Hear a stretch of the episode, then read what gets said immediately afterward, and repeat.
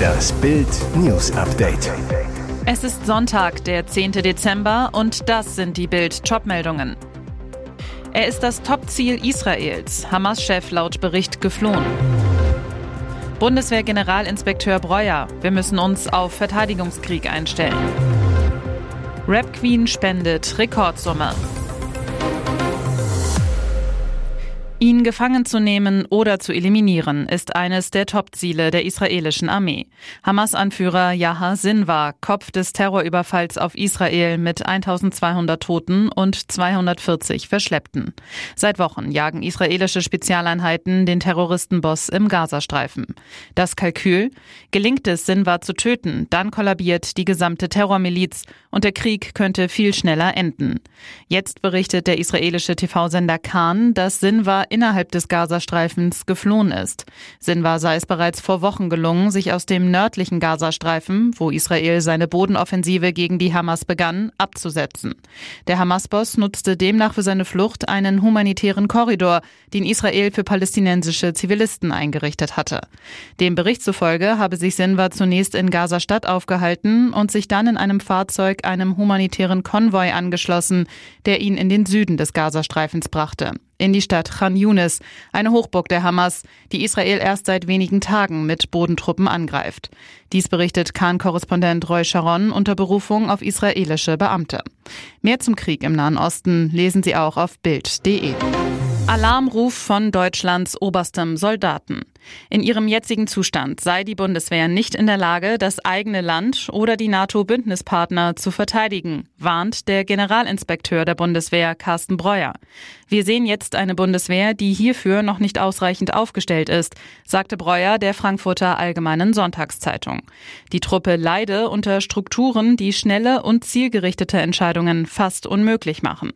Jahrelang habe sich die Bundeswehr auf internationales Krisenmanagement auf dem Balkan, in Afghanistan Afghanistan oder in Mali ausgerichtet, so Breuer. Das rächt sich jetzt, wo Bündnis und Landesverteidigung wieder im Mittelpunkt stehen.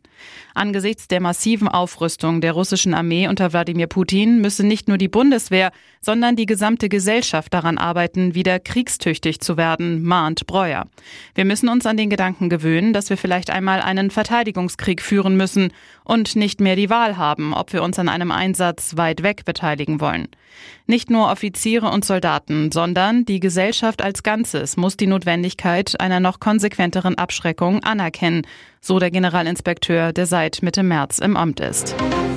Wer schön sein will, muss leiden. Das musste auch Katja Krasavice am Samstagabend am eigenen Leib erfahren. Für die Ein Herz für Kinder Spendengala hat sich die Rapperin ihr Kleid speziell anfertigen lassen. Passend zum Event erschien Katja in einem roten Kleid, das mit kleinen und großen Kristallsteinen verziert war. Die Spezialanfertigung wurde von ihrer Schneiderin Lena Berisha gezaubert. Langes Sitzen war damit nicht wirklich drin. Während der Ein Herz für Kinder Gala saß Katja zwar zeitweise am Telefon, um die Anrufe der Spender Spender entgegenzunehmen, was aber eine echte Herausforderung war. Danach hieß es stehen. Gekrönt wurde das Outfit von zwei Herzen, die ihren Busen festhielten. Doch so schön das Kleid auch war, für die Rapperin war es herausfordernd. Sich mal eben hinpflanzen, fast unmöglich. Katja verrät Bild, ich musste mich in meinem Lambo hinlegen, um zur Gala zu kommen. Bild weiß, die Influencerin ließ sich in ihr Kleid regelrecht einnähen, damit es wie eine zweite Haut sitzt.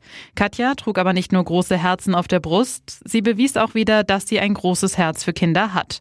Die Rap Queen spendete die Wahnsinnssumme von 100.000 Euro für ein Herz für Kinder, um Kindern in Not zu helfen.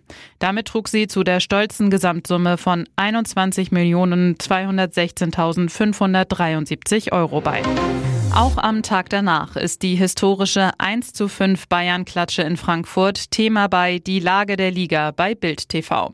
Bild-Sportchef Walter M. Straten beobachtet, Bayern-Trainer Thomas Tuchel habe selbst zugegeben, dass er die Mannschaft taktisch etwas überfordert hat, weil er kurz vor Spielbeginn die Aufstellung der Frankfurter gesehen hat und die anders war als erwartet und er andere Anweisungen gegeben hat. Hintergrund?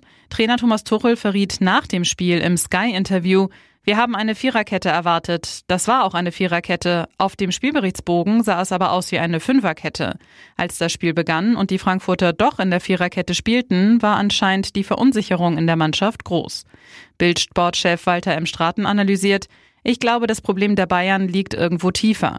Wir hatten mehrfach die Situation, dass sie, wenn es nicht läuft, nicht mehr zurückschlagen können, sondern dann fliegt der ganze Laden auseinander. Rums. Die Bayern haben am Samstag 1 zu 5 in Frankfurt verloren. Es ist die höchste Ligapleite für den Rekordmeister seit 2019. Auch damals verloren die Münchner mit 1 zu 5, ebenfalls in Frankfurt. Und jetzt weitere wichtige Meldungen des Tages vom Bild Newsdesk. Diesmal ist es offiziell. Es war die erste Panne dieser Art bei The Mask Singer. Vor zwei Wochen verrutschte dem Kiwi noch während seines Live-Auftritts die Maske. Blitzschnell hatten die TV-Zuschauer erkannt, wer hierfür noch nicht mal eine Sekunde sein Gesicht gezeigt hatte. Ziemlich eindeutig war nämlich zu sehen, dass Schauspieler Uwe Ochsenknecht von einem Windstoß überrascht wurde, der ihm die Maske vom Kopf fegte. Trotzdem durfte der niedliche neuseeländische Kiwi mit dem Propeller in der letzten Woche noch einmal performen. Am Samstagabend wird der Kiwi dann aber aus der Show gewotet. Die Enttarnung kurz darauf ist keine große Überraschung. Wie erwartet kommt Uwe Ochsenknecht unter dem riesigen Kiwi-Kopf hervor und teilt Moderator Matthias Optenhöfel mit, was ihn vor zwei Wochen den Kopf verlieren ließ. Turbulenzen. Er erklärt, dass das Team eigentlich vorhatte, ihm die Mütze wegfliegen zu lassen, die Windmaschine dann aber zu stark war. Dass sich das Bild blitzschnell in Social Media verbreitet, war nicht zu verhindern. Ochsenknecht. Klar, die Leute machen dann ein Standfoto und es ist im Netz. Trotzdem hatte der Schauspieler riesigen Spaß an seinem Nebenjob und bedankte sich beim gesamten Team. Das hat sehr viel Spaß gemacht. Hör mal, wer da lästert. In seiner Kult-Sitcom Hör mal, wer da hämmert gab Tim Allen den Vorzeigepapa, braven Ehemann und mehr oder minder begabten Handwerker, sympathisch, bodenständig und extrem beliebt bei den TV-Zuschauern. Doch jetzt entpuppt sich Tim Allen ausgerechnet in der Rolle des Weihnachtsmanns als schwieriger Zeitgenosse.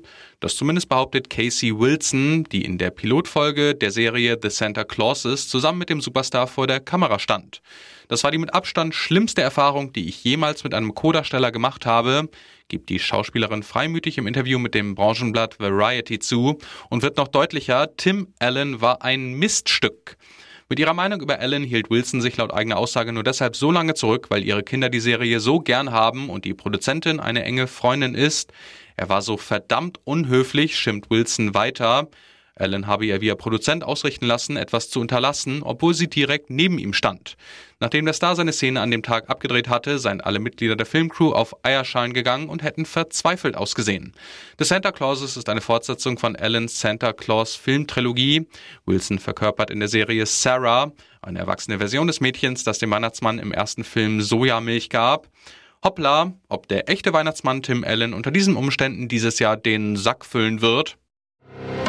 Digitalisierung. DB schafft Bahncard ab. Bei der Deutschen Bahn gilt ab heute ein neuer Fahrplan. Das Unternehmen weitet sein Angebot deutlich aus. Allerdings steigen auch viele Preise. Flex-Tickets im Fernverkehr etwa kosten durchschnittlich 4,9 Prozent mehr. Bahncard-Rabattkarten und Streckenzeitkarten werden im Schnitt ebenfalls 4,9 Prozent teurer. Doch es gibt eine weitere wichtige Neuerung. Das Unternehmen schafft etwas ab. Die Bahncard aus Plastik soll es künftig nicht mehr geben. Die für Vielfahrer gedachten Karten werden künftig nur noch digital erstellt. Zunächst sind ab dem Fahrplanwechsel für die Probebahncards 25 und 50, die jeweils drei Monate gültig sind, keine Plastikvariante mehr vorgesehen. Die Zielgruppe sei der Erfahrung nach sehr digital affin, die Laufzeit zudem kurz, bis eine Nachfolgekarte aus Plastik nötig wäre. Darum haben wir uns entschieden, hier keine analoge Alternative mehr anzubieten, sagte eine DB-Sprecherin der deutschen Presseagentur. Hier ist das Bild News Update. Und das ist heute auch noch hörenswert. Achtung, die nächste Corona-Welle ist da und mit ihr kehrt der Alarmminister Karl Lauterbach zurück. Der Gesundheitsminister, selbst Mediziner, warnt die Bürger in Bild. Corona bleibt gefährlich. Es ist keine Erkältung, die man sich bedenkenlos jede Saison einfangen kann. Vielmehr befällt Corona oft auch die Blutgefäße oder schwächt das Immunsystem, lässt sich daher viel zu häufig nicht komplett auskurieren. Seine dringende Bitte an alle, nicht nur an die Älteren und Vorerkrankten, wer Krankheit unter Weihnachtsbaum so gut es geht vermeiden will, sollte sich möglichst möglichst in den nächsten Tagen schnell noch impfen lassen, am besten gegen Grippe und Corona gleichzeitig. Wer über Weihnachten wegfahren will oder ältere Familienmitglieder besuchen möchte, dem rät Lauterbach zu Vorsicht und Verzicht im Alltag.